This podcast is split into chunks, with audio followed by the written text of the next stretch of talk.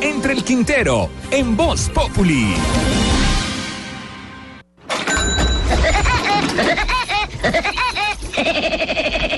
El escudo nacional debería tener tres pájaros tirándole las escopetas. Porque cuando uno cree que el país es un chiste que se cuenta solo, sale uno de los hermanos Nule a decir que va a demandar al país por el daño que le causaron. Miguel Nule, condenado por el carrusel de los contratos, demandó a la nación por 1.5 billoncitos de pesos. ¡Qué delicia!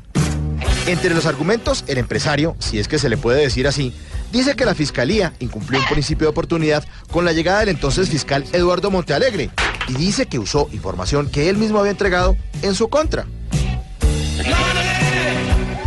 Ay, pobrecito, venga, Miguelito, venga, ya pasó, venga, venga, venga, yo le seco esas lágrimas con uno de los fajos de billetes que nos robó. Sí. porque esa plata era de los impuestos que a usted y a mí, querido oyente, nos cobran todos los días. Pero ese no es el único argumento con el que buscará ganar el pleito. Nule Velilla también dice que fue objeto, junto con el grupo Nule, del que también hicieron parte sus hermanos Manuel Francisco y Guido Alberto Nule, de una persecución mediática y además legal. Por eso, los hermanos de Miguel Eduardo, como le debe decir la mamita cuando se pone brava, también recibieron el mismo monto de condena por la Corte Suprema de Justicia, que le aumentó de 14 a 19 añitos. Ah, ¿y ahora sigue revirando? ¿Tras de cotudo con paperas? No. ¿Qué talito?